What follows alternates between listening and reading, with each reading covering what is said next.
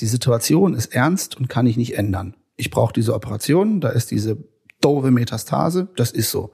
Aber was ich aus der Situation mache, das ist meine Aufgabe. Und wenn der Carsten nun mal ein humorvoller Mensch ist, dann bringt er das auch in solchen Situationen ein. Denn dann fühle ich mich wohler und mein Umfeld auch. Und das finde ich immer ganz wichtig. Schwarz-Weiß, Krebs, keine Frage. Aber was ich daraus mache, meine Angelegenheit.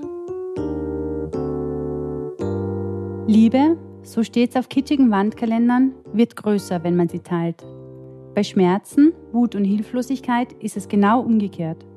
Daher gibt es Kurvenkratzer, daher gibt es unseren Podcast Let's Talk About Krebsbaby.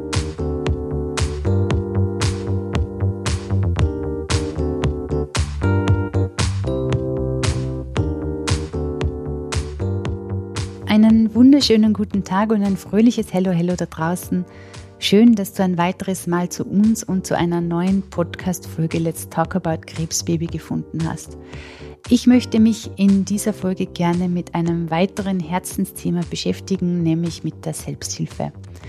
In der Selbsthilfe treffen sich Menschen mit denselben Herausforderungen, virtuell oder physisch, und tauschen sich über ihre Betroffenheit und Erfahrungen aus. Ich finde, die Selbsthilfe hat ganz zu Unrecht manchmal einen schlechten Ruf. Viele stellen sich in dem Zusammenhang ein kollektives Jammern oder ein emotionales Ausziehen vor der Gruppe vor. Die Leute glauben oft ein genaues Bild der Selbsthilfe zu haben und scheuen sich aufgrund ihrer Vorurteile gegen diese Gruppen. Dabei sind viele davon zu Unrecht. Die Vorteile und die positiven Aspekte der Selbsthilfegruppen, speziell bei langwierigen und chronischen Erkrankungen, sind wirklich nicht zu unterschätzen. Um mit den Spekulationen aufzuräumen, habe ich mir einen Gesprächspartner gefunden, den ich einerseits nicht nur großartig finde, sondern den ich auch wirklich mag, weil er einfach ein cooler Typ ist. Ich spreche heute mit Carsten Witte, der Begründer von Jung und Krebs. Was Carsten genau macht, wie er die Selbsthilfe sieht und was man dazu noch alles wissen muss, all dies hörst du gleich.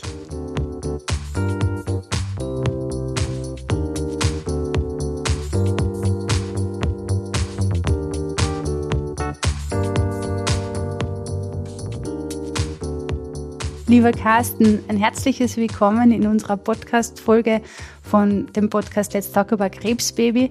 Schön, dass du da bist. Erzähl mal kurz, wer bist du und was machst du? Ja, schönen guten Tag, Martina. Hallo, ich freue mich, dass wir endlich mal in, in dem Rahmen miteinander äh, sprechen können.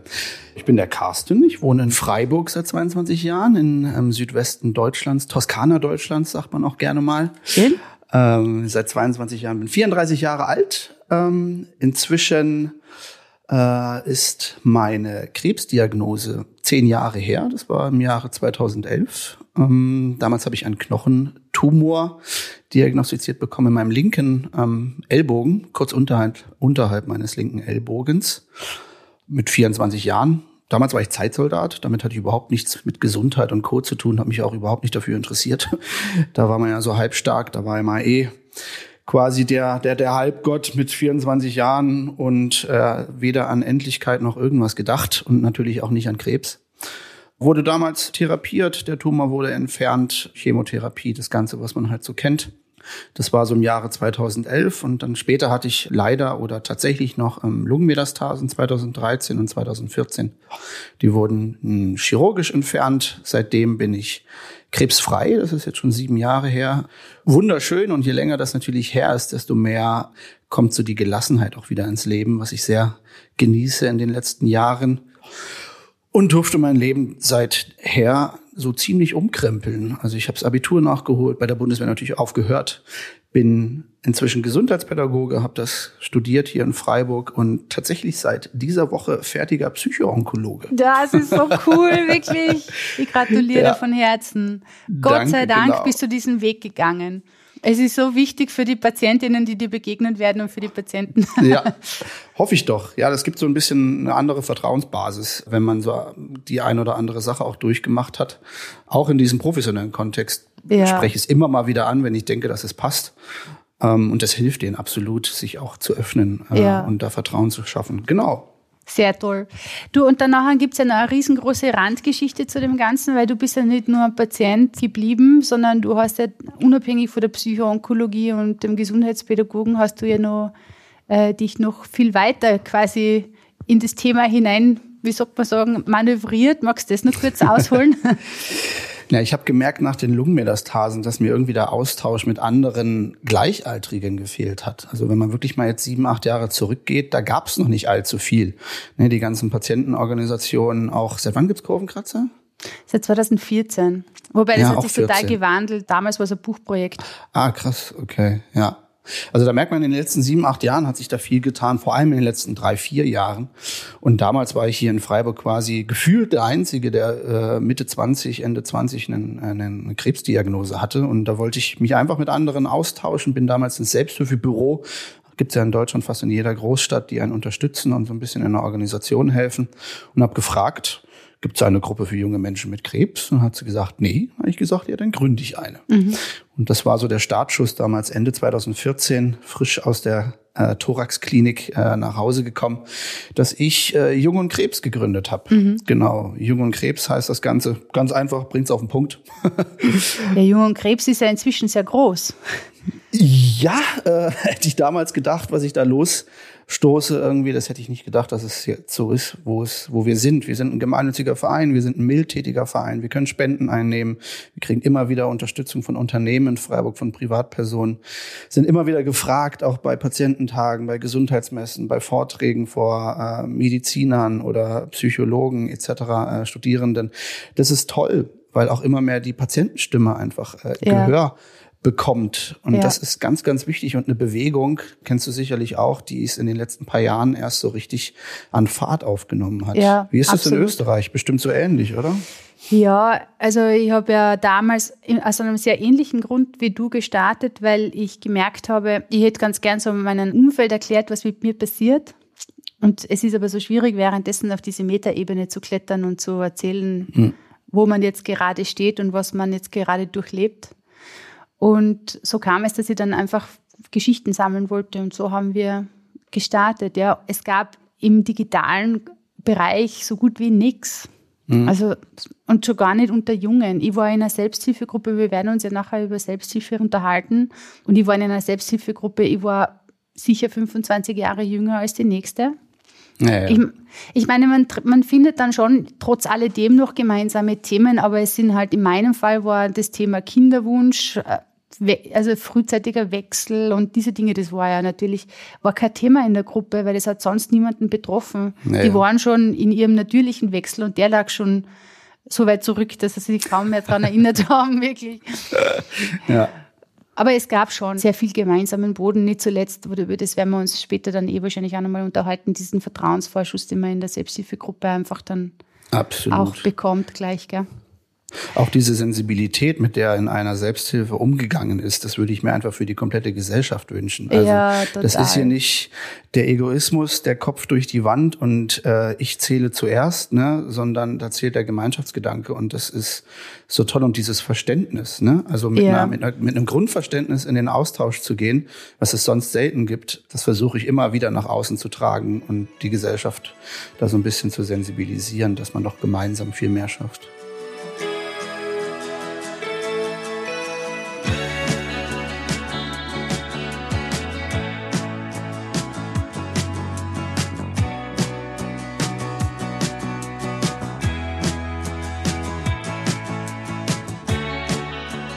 Jetzt mag ich aber noch kurz bei jungen Krebs bleiben. Wie groß ist denn das heutzutage? Naja, groß. Wir unterscheiden da, wir haben ein paar aktive Mitglieder. Also wir wollen jetzt keine passiven Mitglieder sammeln, die dann in der Kartei landen und vielleicht ihren Mitgliedsbeitrag zahlen. Das, das ist nicht unsere Absicht.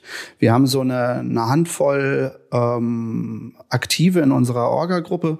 Darüber hinaus immer wieder, die uns bei Aktionen unterstützen. Sicherlich auch noch einige. Ähm, was die Selbsthilfe angeht, das ist das Tolle. Wir haben ähm, durch die DILIC, die ja auch in Rheinfelden bei einer Schweizer Grenze ähm, eine, einen, eine Tochter quasi von uns gegründet hat, ein Team Rheinfelden. Ähm, haben wir dort auch noch eine, eine Selbsthilfegruppe für Angehörige auch, also nicht nur für Betroffene, sondern äh, wir haben auch noch eine Angehörigengruppe, das ist wunderschön mhm. und natürlich Freiburg eben seit sieben Jahren. Also ja. wir haben drei drei aktive Selbsthilfegruppen und schon die nächste, die angeklopft hat, vielleicht äh, die im Bodenseeraum eine machen ah, möchte. Ah, super. Ja, Schön. das ist richtig toll. Ich habe das Gefühl, durch unseren Auftritt, vor allem in den sozialen Medien, wo wir uns ja auch zeigen, wo wir zeigen, worauf wir Lust haben im Leben. Das steckt so ein bisschen positiv an. Und da will man auch irgendwie mitmachen, wenn man eben von Krebs betroffen ist. Und ja, wer weiß, wo das noch hinführt. Das ist schon ja. toll, ja. Du, ich glaube, wie soll ich sagen, die Jungen bewegen sich natürlich im digitalen Raum. Das heißt, sie sind da eher jene, die äh, euch da auch finden. Würde mir auch wünschen, wenn sich da noch ein paar mehr gründen. Die junge Selbsthilfe macht einfach auch Sinn. Warum werden wir es, gleich beleuchten? es braucht halt auch Engagierte. Ne? Also das ist ja viele und die beneide ich alle, die ihre Therapie fertig haben und damit nichts mehr zu tun haben wollen. Glückwunsch, wenn ihr das schafft, ohne irgendwas zu verdrängen, macht das. Aber ja. oftmals klopft dann ja trotzdem noch die Angst oder irgendwas an. Und dann ist es einfach toll, wenn man sich mit Gleichgesinnten austauschen kann. Aber Selbsthilfe lebt von Engagierten. Ne? Hätte ich das damals vielleicht nicht losgetreten, wäre vielleicht irgendwann was anderes entstanden oder nie mhm. was. Ne? Man muss ja auch eine gewisse äh, gewisses Wachstum damit gebracht haben, dass man sich in der Richtung auch engagieren will. Und das ist nicht für jeden einfach. Hat es bei dir mitgespielt? Ich habe mir gedacht, wenn ich schon diese Scheißerfahrung mache, dann will ich wenigstens, dass was Gutes draus entsteht. Ob es gut ist, dürfen auch andere entscheiden. Aber ich gehe schwer davon aus. ähm, ja, doch, ich habe es ja, ein bisschen Biografie spielt da sicherlich auch mit rein. Ich habe nie akzeptiert, dass der Krebs mich in irgendeiner Weise einschränkt. Ne? Also das war auch sicherlich auch teilweise ein gestörtes Verhalten oder Funktionieren. Ich habe auch zwei Jahre lang eine Psychotherapie danach gemacht, also erst nach den Lungenmetastasen, um das Ganze mal auf, auf verschiedenen Ebenen durchzuleben. Ich habe damals sehr funktioniert und ich dachte, ich pack das an. Und je mehr ich mich vielleicht damit mit anderen beschäftige, desto weniger muss ich mich mit selber damit beschäftigen. Mhm. Ne? War sicherlich auch eine gewisse Strategie, Coping-Strategie, dort damit umzugehen. Aber wenn daraus was Gutes entsteht, warum denn nicht? Inzwischen ja. habe ich den Kuchen rund gemacht und äh, kann auch Trauer, auch wenn es zehn Jahre schon her ist, die Diagnose, auch mehr in mein Leben lassen. Ne? Ist ja auch wichtig. Ja. ja. Um was hast du am meisten getrauert? Weil das wird oft einmal gar nicht so gesehen, dass Trauer entsteht, wenn man krank wird. Also. Ähm, ich trauere täglich in Maßen, nicht, dass es mich lähmt oder sowas, aber um die Funktionalität meines linken Armes. Also mhm. der ist durch das künstliche Ellbogengelenk, was ich inzwischen habe. Und es hieß ja ganz lange, dass ich, dass sie meinen Arm amputieren müssen, weil der Tumor so groß ist. Und in der Chemotherapie drei Monate stationär zu sein und einerseits die körperlichen Nebenwirkungen ertragen zu müssen, andererseits diese Psyche. Es kann sein, dass ich mich in zwei, in ein, in einer Woche von meinem Arm verabschieden muss. Das war schon eine heftige Situation. Mhm. Letztendlich, du siehst es, mein Arm ist noch dran mit eingeschränkter Funktionalität, ja. äh, künstliches Ellbogengelenk, er ist kürzer, ich kann die Faust nicht mehr machen, äh, mein Trizeps ist nicht mehr angebunden, ich kann den Arm nicht strecken aktiv. Volleyball war mein Leben, das ist natürlich auch ein, ist ein Haken dahinter gesetzt und ich wohne leider direkt neben einem Beachvolleyballfeld. Oh, ähm, gemein, wirklich. Ich ja, auch die schön, Gegend ist wunderschön. Ja. ja. das ist toll hier, wo wir wohnen. Das ist echt Glück in Freiburg auch eine Wohnung zu finden. Wahrscheinlich in Wien genauso was Schönes zu finden, was bezahlbar mhm. ist. Aber da traue ich täglich. In ja, Maßen, aber es ist, es ist okay. Ne? Mhm. Es ist, wie gesagt, nicht so eine Trauer, die mich, die mich lähmt oder sowas, aber so ein, ach man, was für ein Mist. Mhm. Ja. Aber ich meine, dafür habe ich Badminton gelernt. Ne? Man mehr lernt da ja immer wieder andere Sachen dann, was geht noch und was es sind letztendlich mehr Sachen, die ich jetzt machen kann, weil ich einen Blickwinkel irgendwie verändert habe. Ja. Und daher, ähm, ja, das Leben geht immer weiter und man entwickelt sich ja immer weiter. Genau. Es ist ja, wir haben uns ja schon persönlich getroffen, es fällt dir überhaupt nicht auf. Wie du trägst deinen nee. Arm, also du trägst deinen Arm und deine Ver eine Verletzung ist es jetzt nicht das richtige Wort, ja. aber diese Einschränkung so, dass sie tatsächlich nicht auffällt, das muss man ja wirklich sagen. Ja, bei mir fällt es vor allem bei jedem Foto auf, ne? weil den kann ich auch nicht mehr ausstrecken. Der ist so, mhm. hat so einen Winkel. Und wenn ich dann immer so einen kleinen, mickrigen Arm da sehe, der da irgendwo auf dem Foto rumhängt, das sehen andere nicht. Nein, aber mhm, ich na. natürlich, weil das ja. so hervorsticht. Aber whatever, der Arm ist noch dran. Ich bin unfassbar ja. glücklich, dass sie den Arm retten konnten. Also daher ähm, es ist immer so in einer, in einer Waage. Mal so, mal so, aber es ist auch viel Dankbarkeit ja. dabei. Keine du, Frage. man darf auch hadern mit seinem Schicksal hin und wieder. Voll. Also, ja. man muss nicht immer alles schönreden, finde ich. Nö. Hast du das denn auch so? Immer mal wieder? Ja, inzwischen muss ich sagen, bin ich mit meinen Langzeitfolgen ähm, in Frieden. ja. Meine Knochenschmerzen haben sich massiv verbessert. Ich ah. lebe ja inzwischen quasi am Meer. Ja, ich wollte gerade sagen, das garantiert. Ja, das ja ich habe keine Ahnung, ob es das Klima ist. Ich kann es mir nicht erklären. Auf jeden Fall ist es inzwischen so, dass ich eigentlich nicht mehr so viele Knochenschmerzen habe wie früher. Also da habe ich dann wirklich viermal in der Woche war ich massiv eingeschränkt. Und die Fatigue, die versuche ich liebevoll zu umarmen, die mag ich allerdings nicht. die nervt mich jedes Mal. Aber trotz alledem bin ich irgendwo in Frieden inzwischen, weil ich mir denke, ja, pff, was will ich? Ich lebe, bis hm. jetzt bin ich gesund. Hm ich denke, dass man irgendwo an den Punkt kommt, dass man das in das Leben bis zu einem gewissen Grad integrieren kann, auch wenn es sich nicht immer gut anfühlt, glaube ich. Ja.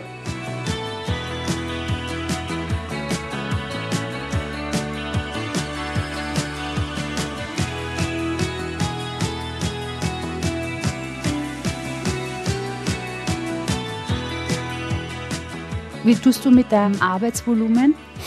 Naja, Arbeit slash Engagement. Ich meine, Jürgen Krebs könnte auch ein Fulltime-Job sein, das kennst du Eben, ja selber. Ja. Ähm, ich hab, arbeite 80 Prozent mhm. hier in, in, Freiburg in einer, in einer Strahlentherapie-Praxis. Ähm, ist auch eigentlich durch, durch meine Krebserkrankung entstanden. Also nicht mhm. nur mein, mein, mein, meine Ausbildungsweg, sondern ich habe durch die Arbeit mit Jungen Krebs auch den, den leitenden Arzt dort kennengelernt. Bei der Jungen Krebs Gründungsfeier tatsächlich. Die ist ja jetzt auch schon fast ja, sieben, sieben, acht Jahre her. Mhm. Und da habe ich so in einer Bierlaune abends um elf beim Tanzen zu ihm gesagt, ah Christian, du hast eine tolle Praxis, bei dir arbeite ich mal. So aus Spaß. Schön. Und da habe ich noch nicht mal äh, das äh, Studium angefangen. Und dann hat sich, haben sich unsere Wege immer wieder gekreuzt. Ich habe einen Vortrag bei ihm gehalten, er bei mir. Dann habe ich bei ihm mein Praxissemester gemacht und so eine Konzeption von so einem Gesundheitstag. Ähm, bis hin zu, dass wir uns irgendwann zusammengesetzt haben, hey Christian, wie wär's, wenn wir bei dir in der Praxis so eine psychosoziale Sprechstunde einrichten, wo die Patienten, die sind ja sowieso sechs Wochen bei uns, ne? Mhm. jeden Tag für die ambulante Strahlentherapie. Warum denn nicht auch noch Gesprächs- oder Beratungsangebot dort integrieren zu sozialrechtlichen Themen, das ist ein großes Thema, aber auch zu psychoonkologischer Beratung, wenn die sowieso bei uns sind. Ne? Normalerweise sind diese ähm, Angebote ja meistens so, dass man halt hingehen muss, ne, zur mhm. Krebsberatung oder zur Psychotherapie etc. Und bei uns, ne, wenn die sowieso da sind, kann das Taxi auch noch eine Stunde länger warten. Ne? So ist ja. es nicht. Und fand er toll, haben wir integriert und das mache ich jetzt seit zwei Jahren und das ist ähm, wundervoll. Ja, und das wäre ohne meine Erkrankung und die Offenheit vor allem, damit umzugehen, einfach nicht, nicht so passiert. Und das ist für mich wunderbar und es ist vor allem für die Patienten, die dort sind, die einen direkten Ansprechpartner haben, einfach auch wunderbar. Wie gehst du um mit deiner Psychohygiene? Ich umarme sie. nee, da fand ich, äh, ich finde, das hast du so man schön lernt gesagt. umarmen, wenn man krank war, was? Ich hätte jetzt integrieren gesagt, aber umarmen ist, äh, finde ich besser. Schreibe ich mir direkt auf. Ja. ähm, ich tausche mich viel mit entweder Kolleginnen aus oder Kollegen oder auch mit, mit Freunden innerhalb von Jungen Krebs. Also es gibt immer wieder Situationen, wenn man eine Selbsthilfegruppe leitet, ähm, wo Krebs das Thema ist, dann bleibt es nicht aus, dass es schwierige Phasen gibt, wo Menschen auch versterben. Keine Frage. Ja. Das gab es bei uns in den letzten paar Jahren oft genug. Und genau da in dem Moment die Gemeinschaft hinter einem zu haben, wo man sich austauschen kann, wo man schwach sein darf, wo man ähm, trauern kann, das gehört doch dazu. Ne? Mhm. Also ich habe mal so schön gelernt, so dieses Zitat, Krebs ist so ein bisschen wie der riesige Elefant im Raum, über den keiner spricht. Und es ist klar, dass man über gewisse Themen trauern muss und es ist klar, dass man über gewisse Themen sich unterhalten muss und dann tut man es doch einfach. Mhm. Warum denn nicht? Es heißt ja nicht, dass alles einfach ist, aber es kann einfacher werden, wenn man es mal fokussiert, wenn man mal drüber spricht und äh, das integriert. Ne? Und irgendwann, wenn man das durchlebt hat, diese Phase, kommt die Dankbarkeit, den ein oder anderen Menschen gekannt zu haben oder die Dankbarkeit, dass man immer noch lebt. Ne? Das ist, muss sich auch eine Waage halten. Ne? Nur wenn man die Trauer zulassen kann, kann man auch Freude empfinden oder ja. wirklich richtige Freude. Und das äh, versuchen wir immer mal wieder zu leben und die Angebote natürlich, wir haben die Selbsthilfe, wir treffen uns ja einmal im Monat mindestens äh, im, im geschützten Rahmen, um genau diese Themen anzusprechen. Und ähm, so muss das sein. So würde ich mein Leben auch nicht mehr anders führen wollen. Nur noch mhm. äh, Friede, Freude, Eierkuchen. So ist das nun mal nicht.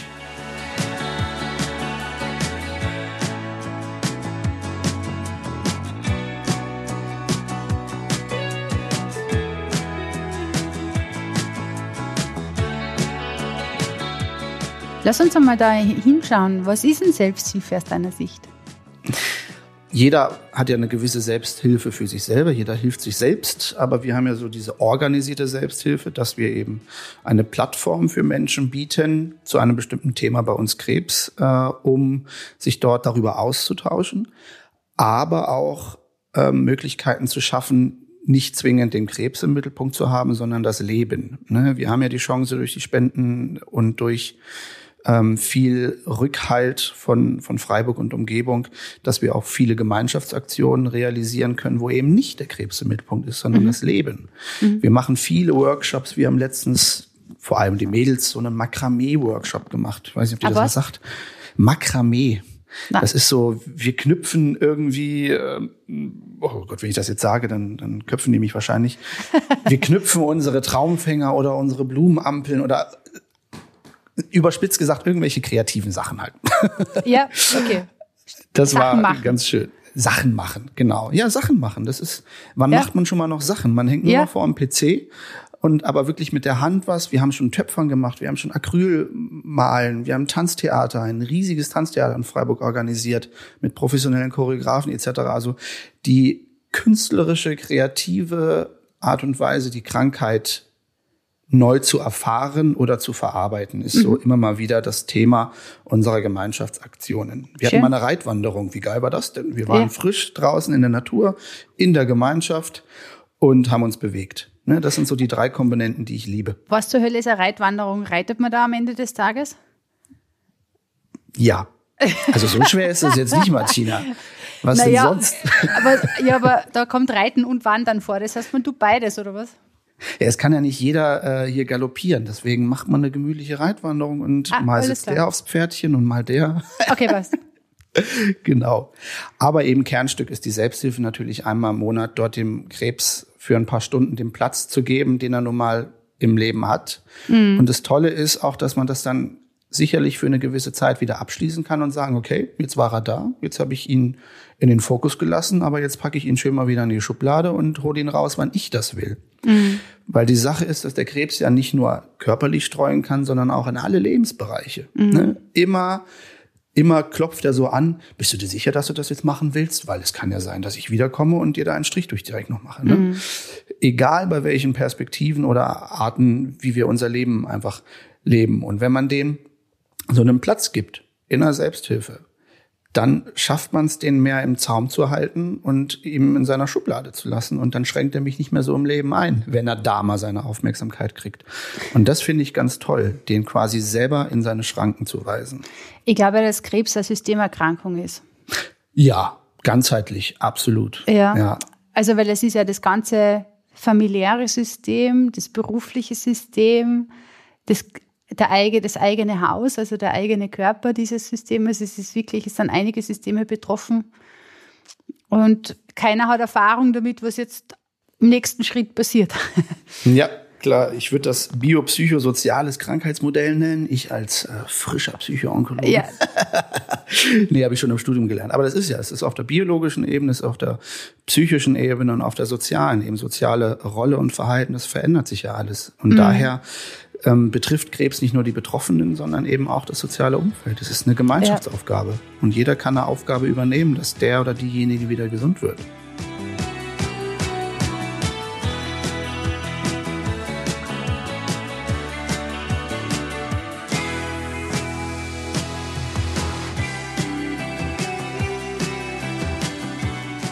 Ich war ja selber in der Selbsthilfe, Gott sei Dank.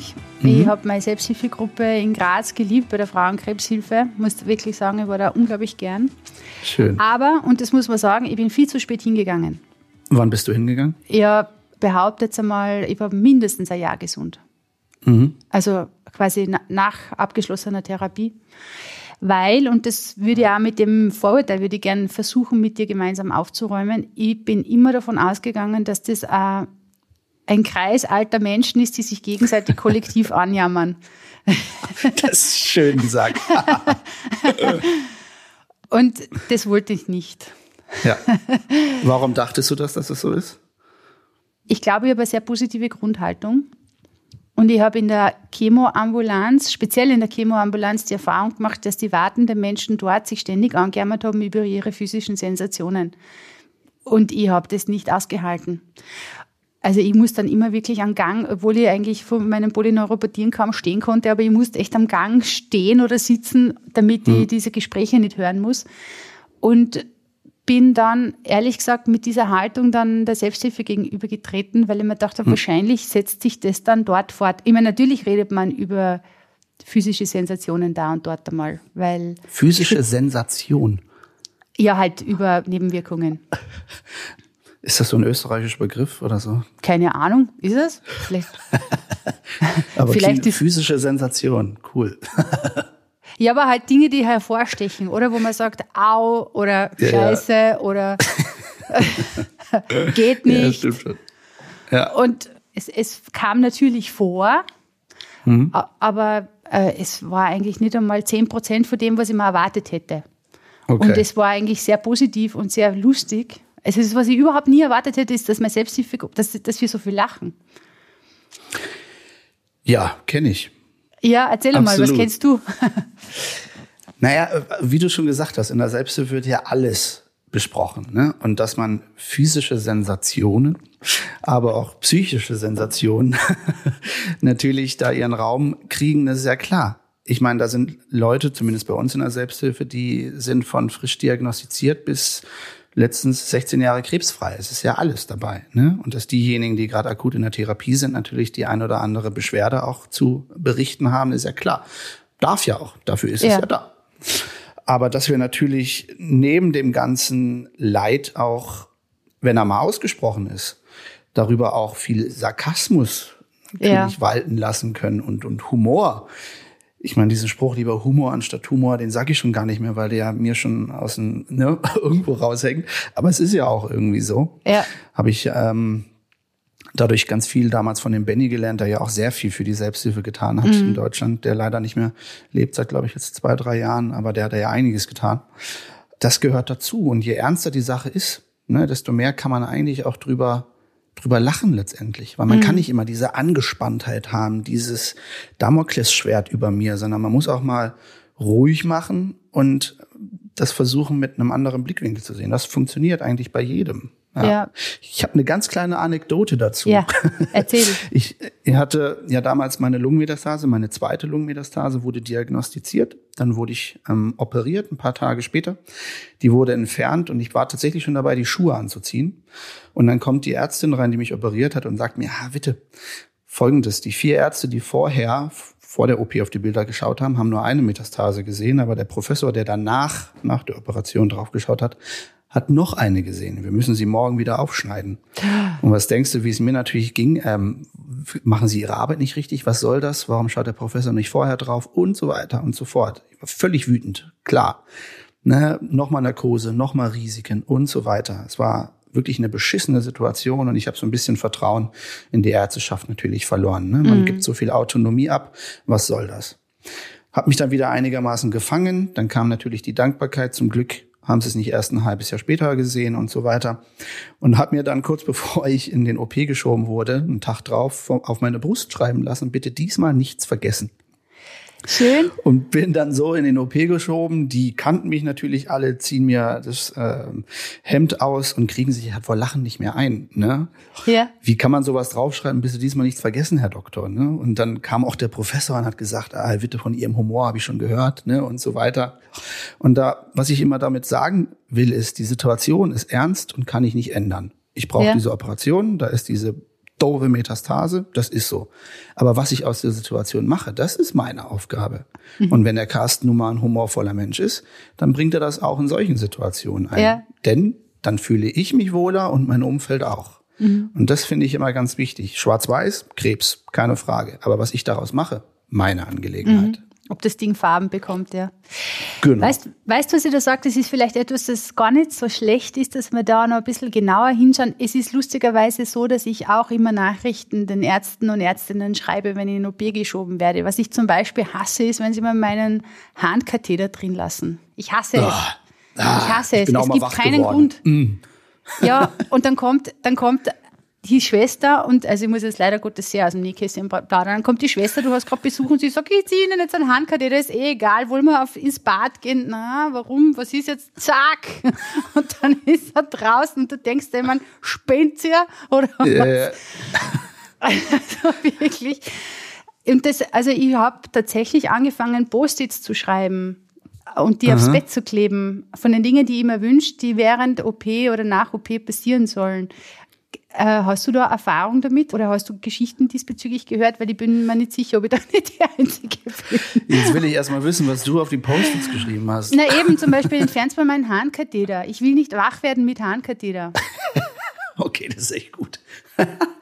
nee, ähm, sowas in der, also ich bin auch mal tatsächlich nach einer großen Arm-OP, wo ich das, das Ellbogengelenk gekriegt habe, bin ich auch wach geworden und auf einmal steckt da so, eine, so ein Luftballon natürlich da kommt da unten raus und ich so, was soll das denn sofort raus damit? Ja, aber bitte, das soll ihn doch raus damit. Ist mir scheißegal.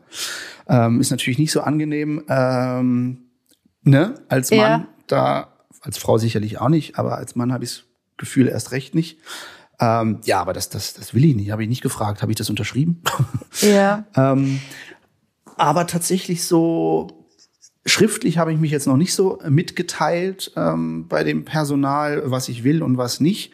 Aber die haben schon mitgekriegt, dass wenn ich da ein bisschen, äh, wenn die da zum Beispiel an meinem Tannenbaum während der Chemotherapie, habe ich immer gesagt, wo die Perfusoren, wo die Infusionen kamen, wenn die da irgendwas rumgeschraubt haben, wussten alle, sie müssen das dem Herrn Witte erklären. Weil solange ja. das Ding in meinem Hals steckt, äh, ich hatte zentralen Venenkatheter, dadurch einen Hals, keinen Port damals, solange das da drinnen steckt und Sie da was rumschrauben, dann gehört das zu meinem Körper. Und dann haben Sie mir gefälligst zu erklären, was Sie da gerade machen. Mhm. Und vor allem die alte Schule von Krankenpflegerinnen und Pfleger, die haben das nicht so für voll genommen. Mit den Jungen hat man sich natürlich easy peasy unterhalten. Mhm. Das war echt toll, so ein Stückchen Normalität zwischen zwei Menschen.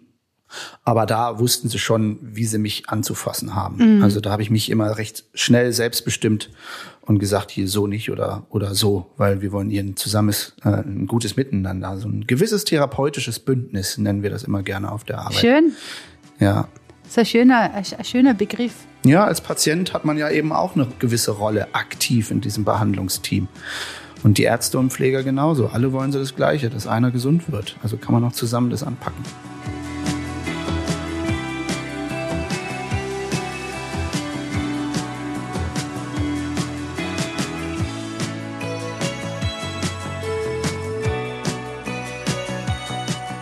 Also lass uns da mal zurückgehen. Es ist kein kollektives Jammern offensichtlich in der nee. Selbsthilfe. Gut. Wie kann ich mir denn so einen typischen Selbsthilfe, so ein typisches Selbsthilfetreffen vorstellen? Ja gut, typisch ist so die Frage. Aber bei uns ist es so, ähm, wir haben natürlich unseren Kreis, das ist klar. Ähm, mhm. Wir bringen immer ein bisschen was zu knabbern mit, wir haben ein bisschen was zu trinken, ganz gemütlich. Das Tolle ist, dass wir auf Arbeit so einen schönen Seminarraum haben im achten Obergeschoss mit unfassbar viel Weitblick bis in die Vogesen, bis in den oh, Schwarzwald, oh, bis in den Kaiserstuhl. Und ich sage immer so spaßhaft, der Weitblick nach außen öffnet auch den Blick irgendwie nach innen. Also es ist eine schöne Atmosphäre. Das heißt, sich eine schöne Atmosphäre suchen wäre eine gute Idee. Das ist schon mal so Punkt eins, wo man sich halt wohlfühlt. Ne? Die mhm. Leute, die zum ersten Mal dann da waren, sehen das so, wow, fühlen sich gleich wohl, es ist groß, es ist hell. Wir waren früher im Selbsthilfebüro mit kleinen Räumlichkeiten, ein bisschen dunkler. Das ist, hat einfach nicht so eine einladende Atmosphäre. Deswegen mhm. haben wir das getauscht machen es uns da ein bisschen gemütlich und meistens leite ich ja die Treffen oder Anastasia, die sich seit ein paar Jahren auch bei uns engagiert. Äh, liebe Grüße an Anastasia, meine Lieblingsgriechin. Ähm, bin sehr froh, dass sie äh, einen großen Part inzwischen bei uns auch im Vorstand einnimmt, glücklicherweise. Immer auf, immer Verlass auf sie. Schön. Und meistens mache ich dann so eine kleine Anfangsrunde. Ich stelle immer zweimal, wie geht's dir? Einerseits, wie geht's mir psychisch und mhm. wie geht's mir physisch?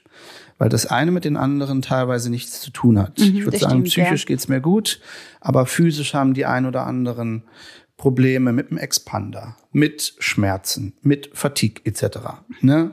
Und versucht man Belastungen oder sowas immer ein bisschen expliziter nachzufragen. Ne? Mhm. Ne? So ein typisches, ja, wie geht's dir? Und dann hast du schnell mal alles klar gesagt. Aber wenn man so ein bisschen detaillierter darauf eingeht, dann schaut man da schon mal genauer hin. Mhm. Weil, wie gesagt, so ein Selbsthilfetreffen ist nicht dafür da, dass man mal kurz ein bisschen Smalltalk macht, sondern das soll der Raum dafür sein, Sorgen und Ängste auch anzusprechen.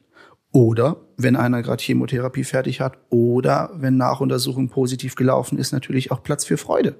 Das ja. gehört dazu. Und das ist immens wichtig. Jeder mit seinen Belastungen soll dort Gehör finden. Und es ist immer so, dass es dem einen natürlich schlechter geht als den anderen. Und da versuche ich auch am Anfang immer zu sagen, alles ist hier willkommen und jeder soll sich nicht vergleichen mit dem anderen. Ähm, ich darf jetzt nicht mehr sagen, dass ich da ein bisschen Schmerzen habe, weil der andere in einer unheilbaren Situation ist vielleicht. Ne? So dieses Verständnis brauchen wir da schon. Was ist, wenn ich hinkomme und sage, ich will jetzt eigentlich nicht reden, ich will nur zuhören? Dann schicke ich die sofort wieder raus. Nein, natürlich genau. nicht. Ja, nee, völlig in Ordnung. Viele sagen auch dann groß nichts oder beteiligen sich nicht am Gespräch und dann darf natürlich jeder für sich selber herausfinden, ist so eine Runde was für mich. Klar.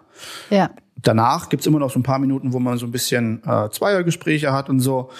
Ähm, und dann stellt sich da schon heraus, ob das das für den einen oder anderen was ist oder nicht. Das ist völlig, mhm. völlig in Ordnung. Aber jeder, es muss keiner was sagen. Das ist Quatsch. Aber jeder fühlt sich eingeladen, was zu sagen eigentlich. Ja, ja. Für wen ist denn die Selbsthilfe was? Ähm, für alle in dem sozialen Umfeld eines, eines Betroffenen. Also für Betroffene selber. Angehörige haben einfach auch individuelle Belastungen, die sie unabhängig vom Betroffenen äh, auch besprechen wollen, nämlich unter Angehörigen. Das ist auch ganz wichtig. Ähm, es gibt viele Einrichtungen auch für Kinder von krebskranken Eltern. Ähm, aber speziell unsere ist natürlich eben für alle. Ich meine, ich bin auch sieben Jahre raus mhm. aus dem aktiven Patientensein.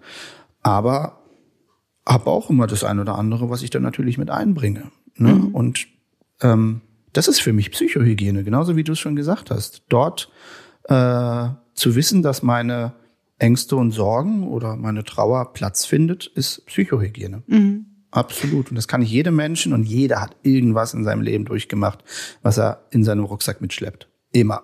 Mhm. Kann keiner sagen, dass das nicht der Fall ist. Probiert doch mal, das in einem geschützten Rahmen ähm, rauszulassen und schau mal, was passiert.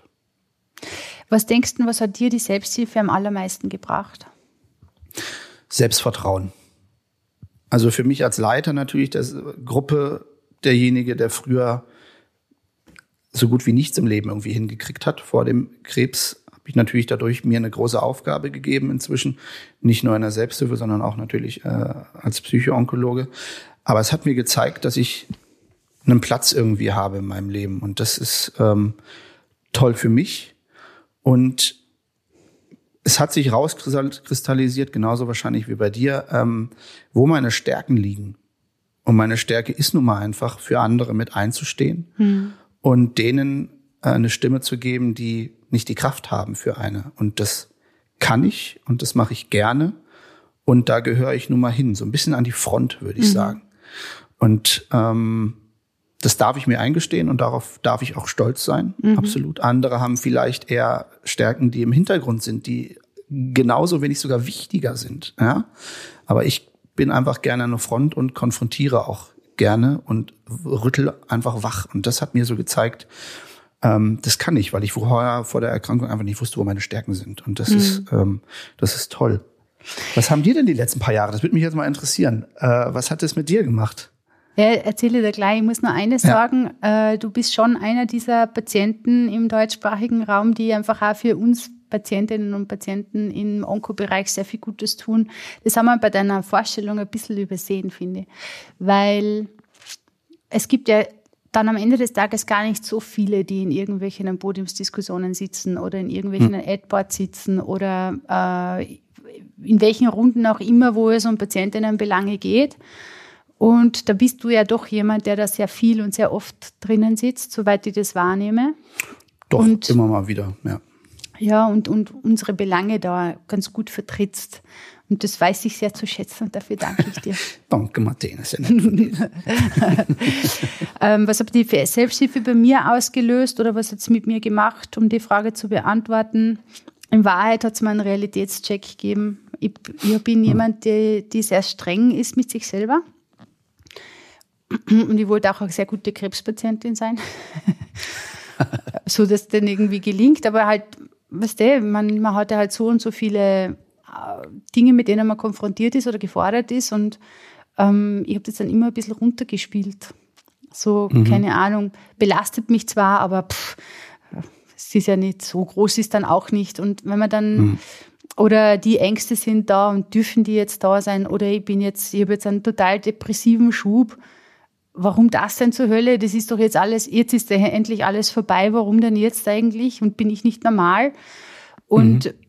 wenn man, ich finde, wenn man in die Selbsthilfe kommt, dann gibt es einfach sehr viel Spiegel und sehr viel Realität. Ähm, wo man einfach an sich an den anderen auch irgendwo messen kann und, und auch drauf kommt, hey, das ist normal, was mit mir passiert. Ich glaube, das ist ein ganz wichtiger Punkt, genau. Das ist normal, dass es dir nicht gut geht oder es ist normal, dass du die Gedanken darüber machst. Ne? So ein Realitätscheck, das bringt es eigentlich auf den Punkt. Genau. Ja. Bin ich normal gerade, dass ich diese Ängste habe oder dass ich hoffe, dass ich in einem Jahr noch lebe oder was auch immer? Ja, das ist normal. Ja. Und wenn etwas normal ist, dann kann man es auch eher irgendwie integrieren und schauen, wo es einen noch hinführt. Ja. Oder dieses, dieses Urvertrauen ins Universum zu verlieren. Weißt du, auf, diesen, auf dieses Sicherheitsnetz, dieser, dieser Anspruch hm. an das Morgen, dass es ganz normal ist, morgen aufzuwachen, das verliert man ja an einem gewissen Punkt und das muss man sich ja echt wieder zurückerarbeiten. Und da hat mir die Selbsthilfe schon sehr viel geholfen, finde ich. Ja, man nimmt weniger selbstverständlich, finde ich. Und das gibt äh, einen immensen Wert in, in das Leben und in den Tag. Mhm. Ne? Nicht selbstverständlich, dass wir hier heute zusammensitzen können. Ja. Nee, es ist nicht selbstverständlich, dass da draußen die Sonne scheint und ich in einen Wald reinschaue und hier äh, leben darf. Nein. Und da die Wertschätzung ist etwas, was man, was glaube ich, verloren geht. Ne? Mhm. Ne? Diese Selbstverständlichkeit ist normal und das Wertschätzen ist ja wenn du mal einen ruhigen Moment hast, ne? Mhm. In den großen Momenten, wenn du auf einem Gipfel stehst oder so. Aber nicht im Alltag. Leider. Und ich habe in der Selbsthilfe, muss ich sagen, wirklich Vorbilder kennengelernt. Also es passiert mir jetzt heutzutage mit Kurvenkratzer extrem oft. Also mhm. einfach mit dieser Arbeit mit Kurvenkratzer. Aber damals war die ja noch nicht. Die, das durfte ja erst entstehen. Und ich habe da einfach Leute kennengelernt, äh, in dem Fall wirklich Frauen, weil es war eine Frauenrunde, mhm. ähm, die mit so viel mehr konfrontiert waren als ich. Und die mit so einer unfassbaren Haltung an dieses Thema gingen, also unfassbar positiven Haltung. Jetzt, das bedeutet nicht, dass sie deswegen immer optimistisch waren und immer total alles gut geredet haben oder sonst was. Überhaupt nicht, sondern sie waren da sehr ehrlich mit ihren, also sie sind einfach mit der Gesamtsituation unglaublich gut umgegangen. Hm. Also da waren, die haben Gefühle zugelassen, die haben anerkannt, wenn ihre Grenzen erreicht waren und gleichzeitig aber so eine äh, eine Wertschätzung dem Moment gegenüber. Für mich war zum Beispiel immer ein Riesenthema, ins Hier und Jetzt kommen zu können. Weil ich konnte es nicht gut.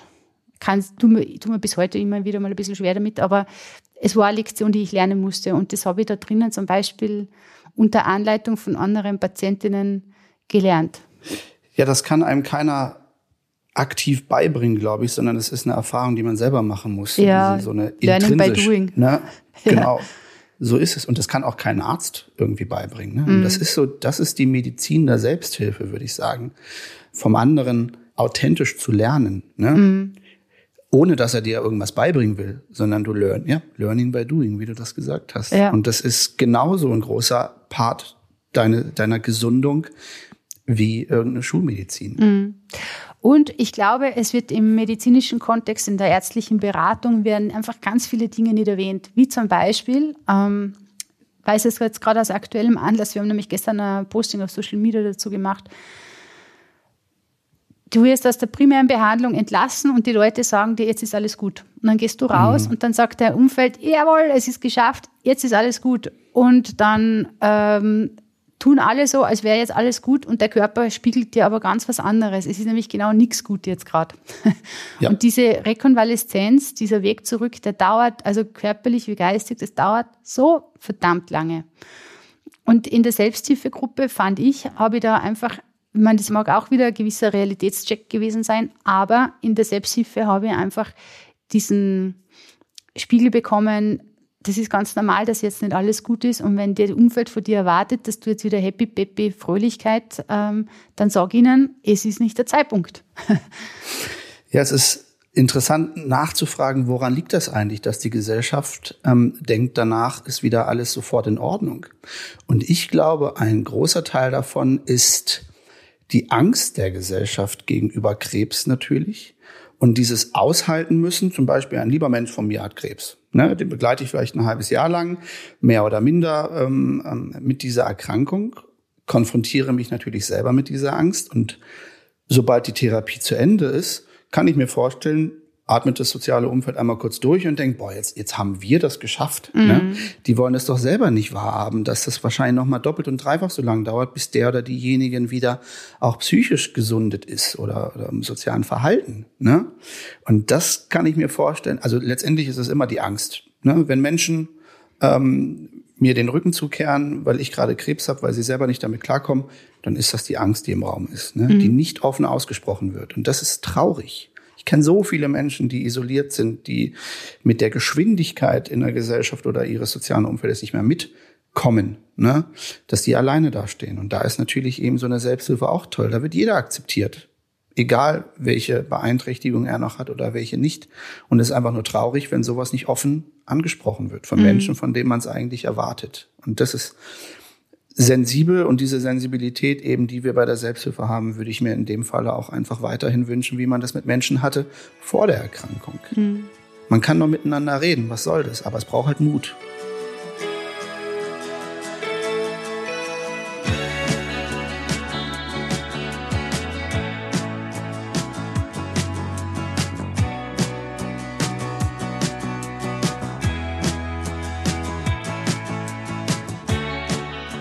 Also was würdest du sagen, was ist der Hauptvorteil von der Selbsthilfe?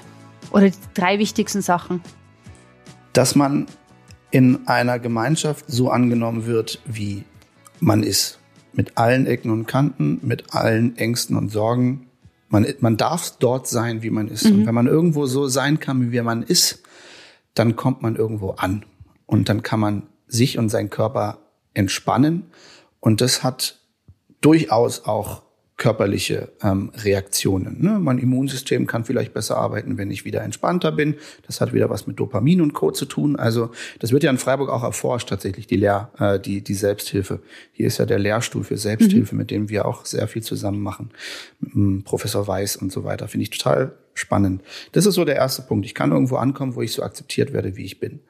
Und, und da würde ich deine Zusammenfassung äh, gerne nennen, ist so die, dieser Realitätscheck ist das normal, wie ich gerade eigentlich bin? Und zu 99 Prozent kriegst du die Rückmeldung, ja, es ist völlig normal mhm. und es ist auch sogar in Ordnung, wie du gerade bist. Mhm. Und das sind so eigentlich die Hauptfaktoren. Und drittens, von Jung und Krebs natürlich aus, aus der Sicht, ich, ich, bin, ich bin nicht nur der Krebs, ich bin nicht nur der Patient, sondern ich bin viel mehr. Und das versuchen wir mit den Aktionen, die wir haben, mit den Patienten zusammen immer wieder in denen hervorzurufen. Es geht nicht nur ums Überleben, sondern es geht ums Leben. Also lass es uns wieder selber zusammenpacken, die Verantwortung für unsere Lebensqualität übernehmen und was aus unserem Leben machen. Und ich glaube, das sind so diese drei Punkte, die wir immer versuchen ähm, mitzuteilen. Und ich glaube, die kommen größtenteils auch an. Ja. Was glaubst du, was für eine Rolle spielt Selbsthilfe bei der Mündigkeit von Patientinnen und Patienten? Unfassbar viel. Also ich meine, ihr seid unfassbar gut vertreten, auch in den sozialen, nicht nur in den sozialen Medien, auch überhaupt. Man weiß, dass es dort eine Gemeinschaft gibt. Also wenn, wenn ich jetzt aus Medizinersicht mal sprechen würde, mhm. ähm, obwohl ich jetzt kein Mediziner bin, aber ich kann es mir vorstellen.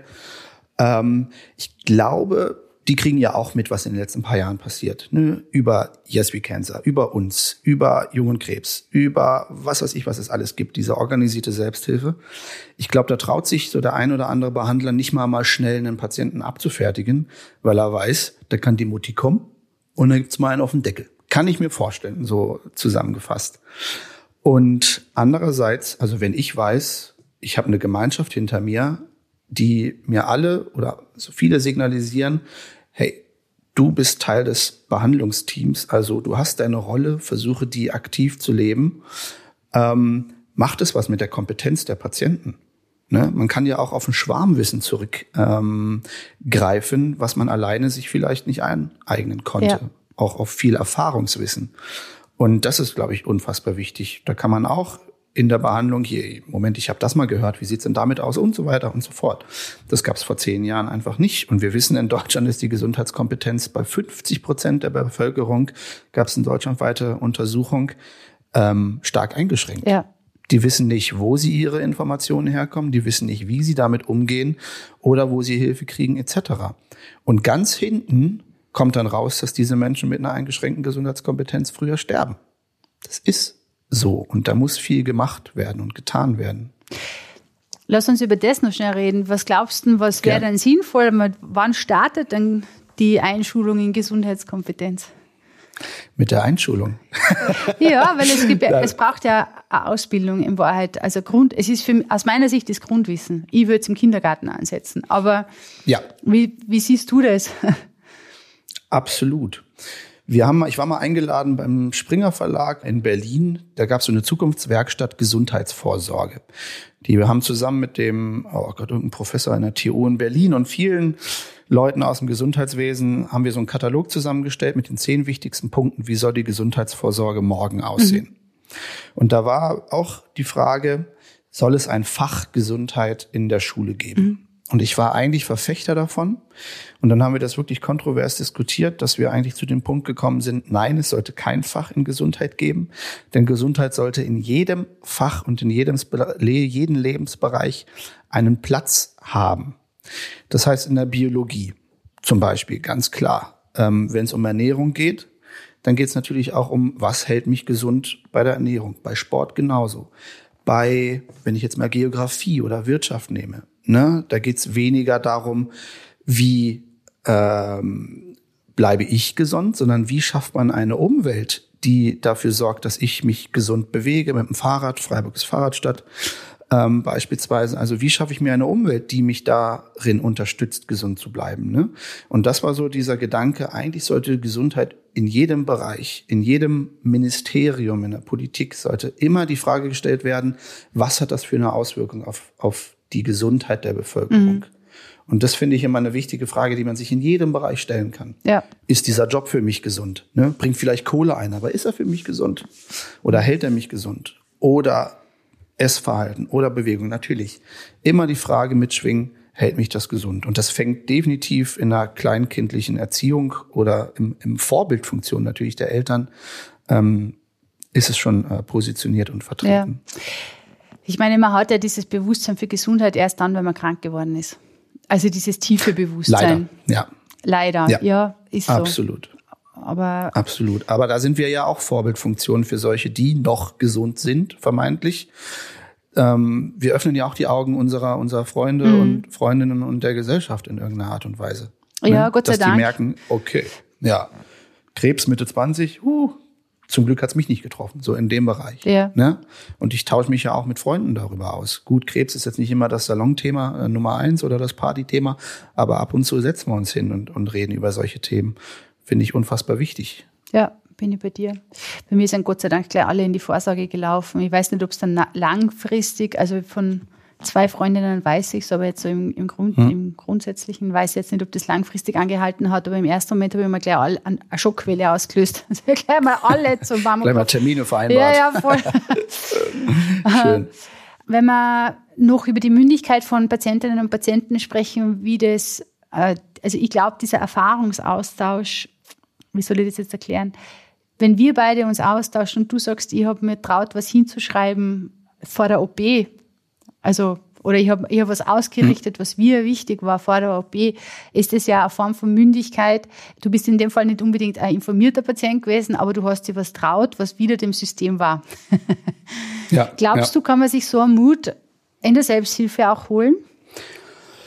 Absolut. Ja, es muss ja nicht immer gleich so ein Mut sein, dass man etwas ähm, macht, was vielleicht nicht angesehen oder vielleicht oder irgendwas Mutiges, sondern es geht darum, ähm, übernehme ich Selbstverantwortung für mich oder nicht? Das ist auch durchaus Mut, keine Frage, ja. Und ich glaube eben, wenn man lernt ja durch Vorbilder, ne? Und der eine oder andere hat mir das auch schon gesagt, boah, Carsten, du bist ein Vorbild für mich. Das ist dann natürlich schön, ähm, ist mir in dem Sinne nicht nicht wichtig. Ich bin so wie ich bin, ne? Und das zeigt zum Glück anderen, äh, dass sie erstens nicht alleine sind und zweitens, boah, wenn der das hinkriegt, dann kriege ich das auch hin. So, das ist das Wichtige. Ja. Sondern was löst diese Vorbildfunktion in dem Menschen aus, der vielleicht gesundheitlich nicht so kompetent ist oder sich nicht da so auskennt oder äh, immer Ja und Amen sagt. Und wie du schon gesagt hast, man kann bei der Selbsthilfe von bei jedem eine Scheibe abschneiden und dann gestärkt aktiv ähm, mit in die Behandlung mit einsteigen. Und das ist, glaube ich, das Wichtige. Mhm. Man muss nicht immer laut sein, sondern man muss Entscheidungen bewusst treffen. Mhm. Und bewusst treffen heißt auch, ja, ich mache das, was der Arzt sagt, weil das gut klingt. Mir wurde damals eine Chemotherapie empfohlen nach den Lungenmetastasen und ich habe meinen Realitätscheck gemacht und gemerkt, boah, nee, mein Bauchgefühl sagt eigentlich, ich sollte das nicht machen. Habe mir eine zweite und Drittmeinung eingeholt, weil ich weiß, dass ich das darf in Deutschland oder in Österreich wahrscheinlich auch. Ähm, die haben gesagt, Herr Witte, das würden wir Ihnen nicht empfehlen. Und dann habe ich auf mein Bauchgefühl und auf meine Zweitmeinung gehört, mhm. ne? weil ich eben wusste, dass ich das machen kann. Und ja, so bewusst diese Entscheidung dann gegen diese Chemotherapie getroffen habe. Hintergrund ist der, mein Knochenkrebs ist sehr selten und da gibt es einfach kaum Daten, die ja. zeigen, Chemotherapie bringt wirklich was. Okay. Hätte ich jetzt einen, verzeiht den Ausdruck, 0815 Krebs, der sehr erforscht ist, ja, dann hätte ich das natürlich gemacht, wenn ich wüsste, A, B und C hilft mir gesund ja. zu werden. Ja. Aber in meinem Fall hatte ich auch die Chance für mich selber zu entscheiden und dann habe ich diese Chance einfach ergriffen, danach zu fragen. Immer nachfragen, mhm. immer nachfragen. Kapierst du was nicht? Scheiß drauf, immer nachfragen. Und das ist so dieses Wichtige und das ist auch die Rolle der Patientenorganisationen, wie wir sie versuchen, Menschen einfach zu zeigen. Und das ist nicht nur durch Flyer in der Klinik, sondern auch unser Auftreten in der Öffentlichkeit oder in den sozialen Medien. Ja, Unfassbar wichtig. Ich nehme euch auch ein bisschen frech wahr da und dort, was ich auch schön finde. Ich meine, ist, ist das der, den Anspruch, den man an sich selber hat, wenn man Jungen Krebs heißt, dass die Jungen ein bisschen gleichzeitig die Wilden sein müssen? Ja, komme ich mit klar. ähm, wenn man an den Begriff Selbsthilfe denkt, was ist denn das Wichtigste, was wir noch erklären müssen? Das Wichtigste ist einfach, ich übernehme Verantwortung, glaube ich, für mich selbst ist das Wichtige und das Tolle, das kann man daraus lernen. Und Selbsthilfe heißt nicht, ich gehe deprimiert hin und gehe deprimiert dann noch raus. Ja. Das ist es überhaupt nicht. Und ich hoffe, diesen Überblick haben wir euch verschafft darüber, dass es eben nicht so ist. Ähm, gleichzeitig ist es trotzdem wichtig, dass Selbsthilfe ein Platz ist, wo man trauern kann, wo man deprimiert sein kann, wo man verzweifelt sein kann, mhm. weil das bist du ja sowieso in deinem Leben. Dann kannst du auch dafür sorgen, dass es einen richtigen Platz findet. Lieber Carsten, es war mir besondere Freude und Ehre. Martina, vielen lieben Dank. Wirklich, muss ich ehrlich sagen, wir haben ein bisschen gebraucht, bis wir uns endlich zu diesem Gespräch getroffen haben. Umso schöner ist, wenn es dann passiert. Das muss ich schon ganz ehrlich sagen. Danke auch an dich da draußen. Schön, dass du uns bis zum Ende des Gespräches gelauscht hast. Und wenn du uns heute das erste Mal zugehört hast, dann sei doch so lieb und abonniere einfach unseren Podcast. So bekommst du immer eine Information, wenn du eine neue Folge hören könntest. Du findest uns auch auf Social Media. Auch dort kann man uns folgen und kann uns ganz leicht finden. Wenn du noch mehr zum Thema Krebs und Leben mit Krebs wissen willst, dann gibt es da unsere Website www influencer.com oder www.kurvenkratzer.at. Alle Wege führen dahin.